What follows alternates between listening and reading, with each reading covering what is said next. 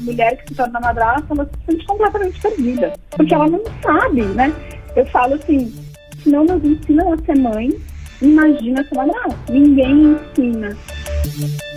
Aqui, o melhor conteúdo da Rádio Nacional.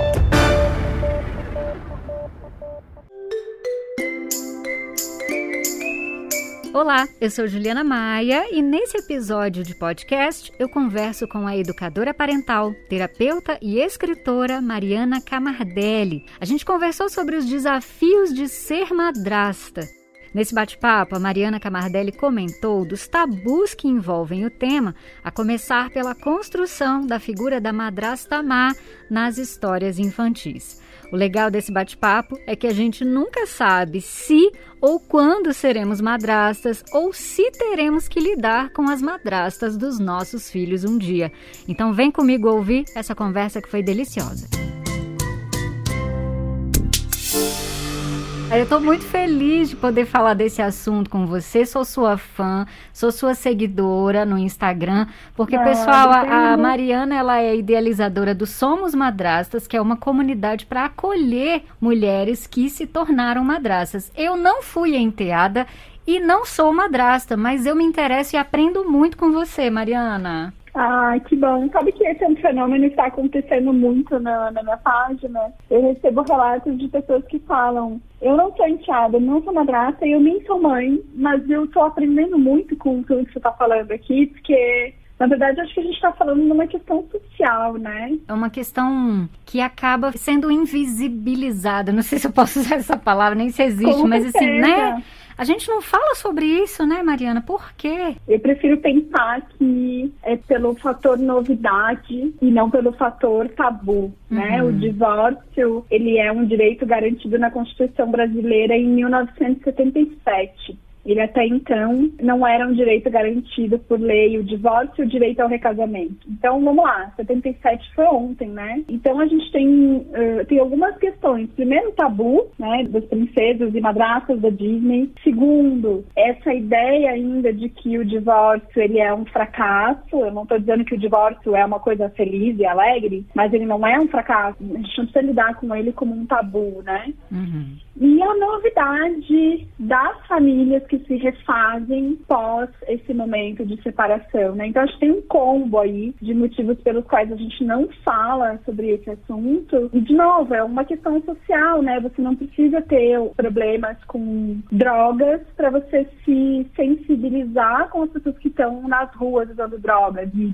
fazer uma doação é, de comida ou de cobertor, né? Então, a gente abrir esse tema e tá nos nos canais e veículos é importante para incluir, né? Tem um movimento nosso como sociedade que está demandando inclusão, uhum. né? É a palavra, assim. Incluir todos os tipos de família. Perfeito, e a gente tem falado tanto disso. Mas isso que você falou do tabu, da questão das princesas e madrastas, né? Então a gente aprende às vezes muito cedo que a madrasta é uma bruxa, né? E que é como se ela tivesse ali, como se fosse para roubar aquela família ou é, uma relação, fica uma coisa meio esquisita, né?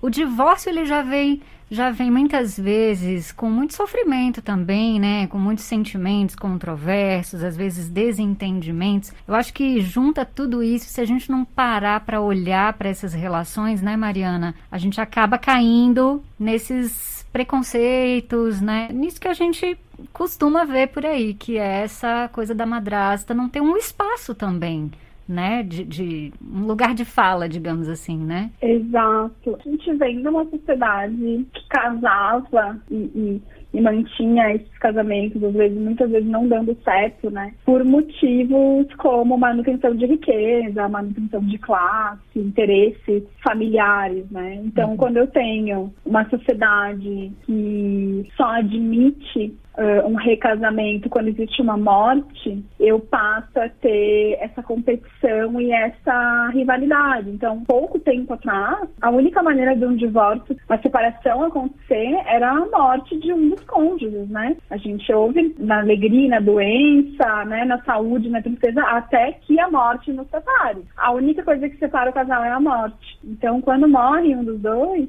existe uma figura nova que pode entrar. E aí, quando entra essa mulher nessa sociedade mais né, antiquada, mas que ainda se repete em muitos lugares. Quando entra essa nova mulher, ela roubou o lugar da mãe, né? No sentido de que ela tomou o lugar que era da mãe, especialmente porque ela vai se esperar dela que ela cuide daquelas crianças. Porque os cuidados com os filhos, eles não eram igualmente divididos como a gente tenta que eles sejam hoje, né? Os cuidados com os filhos eram tarefa da mulher. Então, quando essa mulher entra após a morte de uma, de uma outra mulher, ela de fato toma esse lugar. Só que essa, essa narrativa é muito antiquada, porque não é isso que a gente vive mais, né? Os casais se juntam e depois se separam, e se juntam se separam, enfim, e muitas vezes deixam filhos que são presentes, assim, são escolhas. Eu sempre falo que eu escolhi o meu marido e os filhos.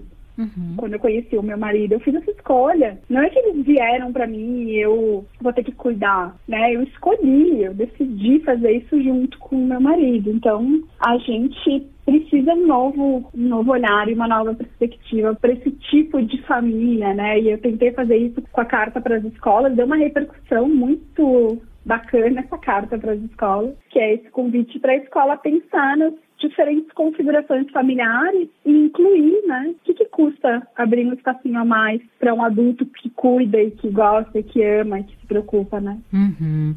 Fala um pouquinho, Mariana, sobre essa relação das madrastas com as crianças. Eu acho muito legal a gente dar um espaço para esse para essa fala, porque é, você traz uma fala que com certeza pode ser nova para muita gente, né? E eu achei muito legal isso que você falou, né? Que você escolheu, quer dizer, você se casou, é, escolheu aquela família, aquelas crianças estão ali e acho que tem muita gente que às vezes não consegue é, imaginar que elas vão ser amadas por essa madrasta também, né?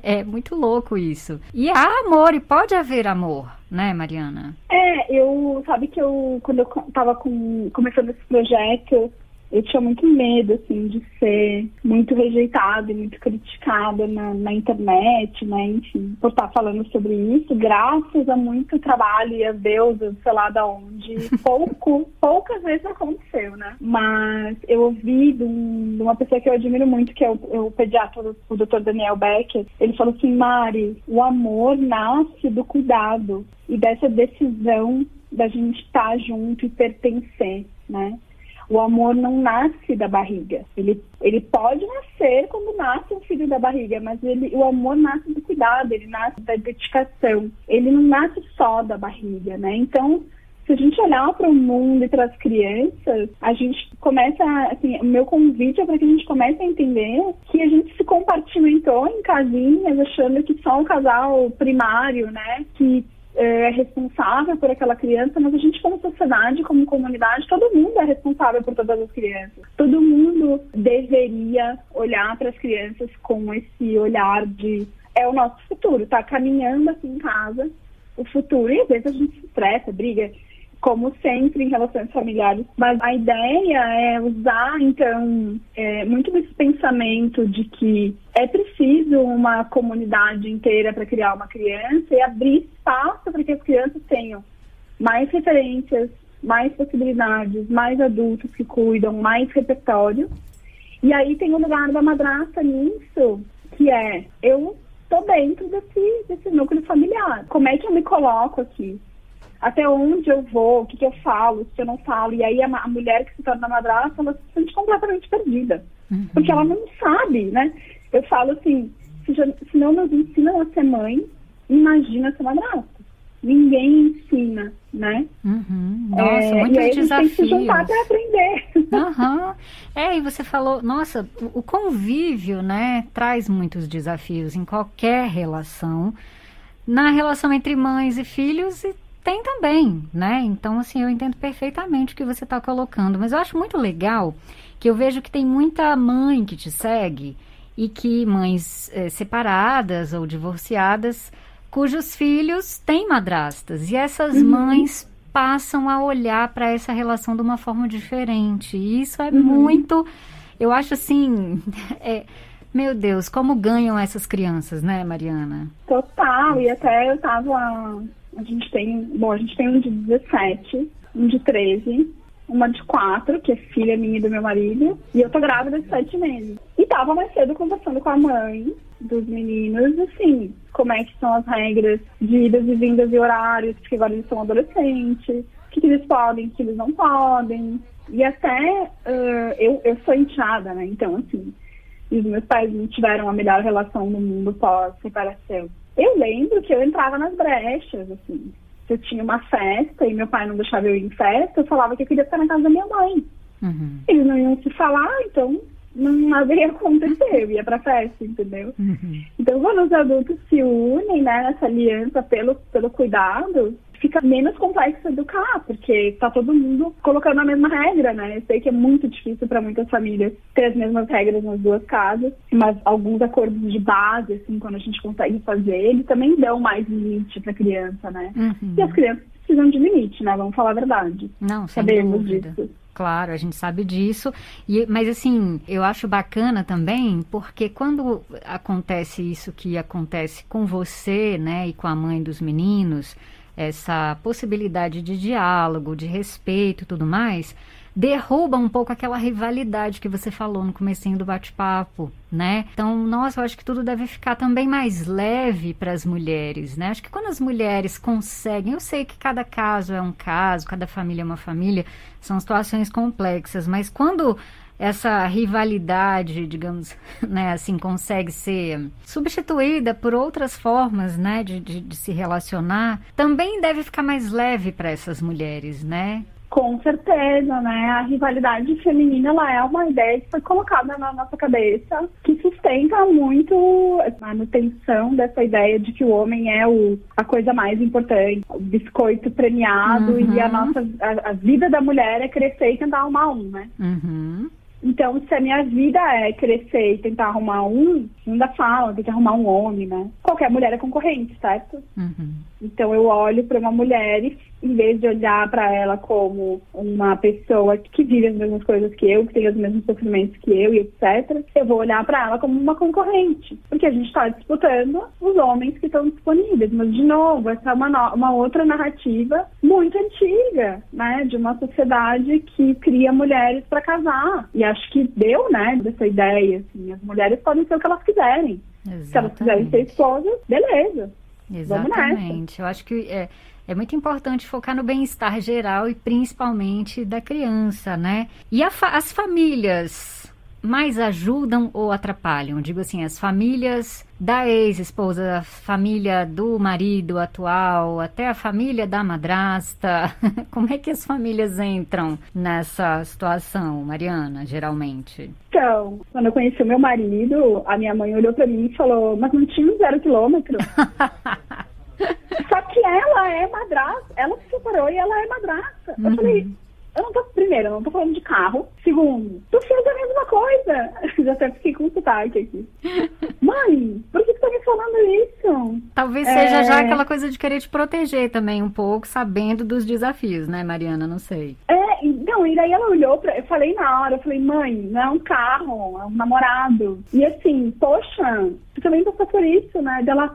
Nossa, eu falei sem pensar. Uhum. Por quê? Um casamento que o cara não tem filho não é garantia de que vai ser simples. Um casamento com uma, uma mulher com uma mulher não é garantia que vai ser simples. Nenhum relacionamento humano é simples. É complexo, porque nós somos complexos. Então, assim, tem famílias que tem muita dificuldade de lidar com o divórcio dos filhos, né? Os avós, assim. Eu já fiz atendimento com um casal de avós que falou, nós somos casados há 50 anos. A gente precisa entender por que, que nosso filho se separou. Uhum. A gente não consegue entender. Para nós é muito novo, é, é disruptivo, é inovador, entendeu? A gente não consegue entender. E daí eles me procuraram, os dois, coisa mais querida, foi super emocionante a sessão, a gente chorou junto, foi uma loucura. E aí eles falaram, como que a gente lida com a mãe do nosso neto, que agora é ex, e com a madrasta que está entrando na família. A gente precisa de ajuda. E eu achei lindo, porque porque precisa haver uma desconstrução,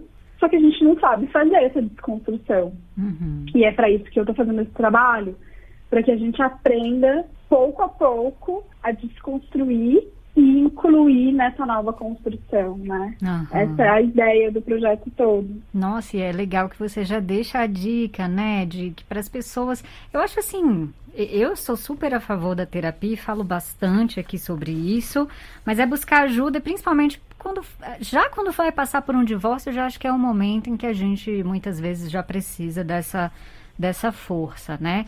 E aí, dependendo do que vem pela frente dos desafios, novos relacionamentos com filhos, sem filhos, acho que é bom a gente, né, buscar esse, esse amparo mesmo. E principalmente é. nesse, nessa situação que envolve crianças também, relações mais complexas também, como você colocou.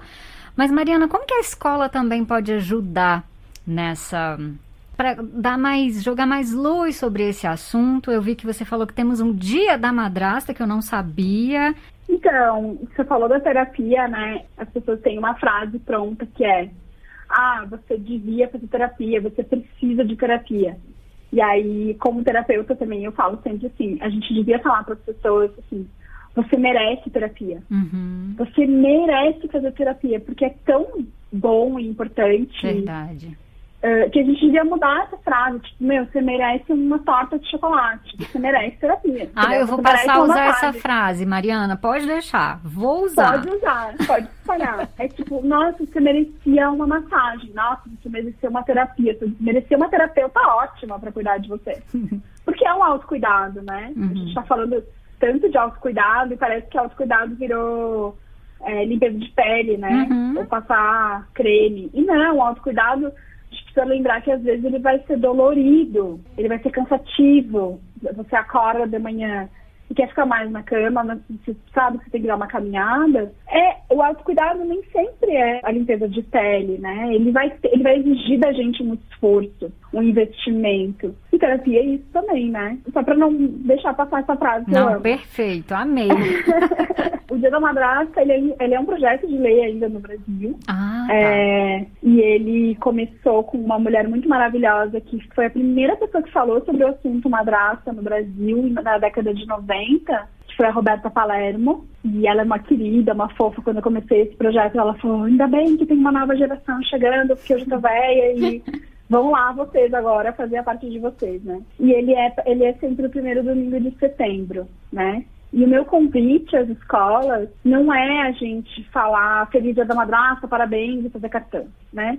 O meu convite às escolas é você já escutou os seus alunos sobre qual é, como é a família deles, sem árvore genealógica com caixinha pronta? Você já ouviu os seus alunos falarem sobre qual é a configuração familiar deles? Porque as escolas, muitas escolas têm aquela genealogia pronta, heteronormativa, que tem papai e mamãe, né? Uhum. Papai, mamãe, filhinho, vovô, vovó, netinho, e não escutam as crianças. Então tem relatos, por exemplo, de uma festa junina online, que quando terminou a festa junina online, a criança caiu num choro desesperado e a madrasta foi tentar entender e o que, que tinha acontecido. A criança mora com a madrasta e com o pai, a madrasta estava participando da festa junina e todas as uh, sugestões da professora eram dança com a mamãe, pega a mão da mamãe, porque só tinha mulher no vídeo, né? Uhum. E aí a criança falou assim, tá, mas ela não é minha mãe, então... então e agora? Ela,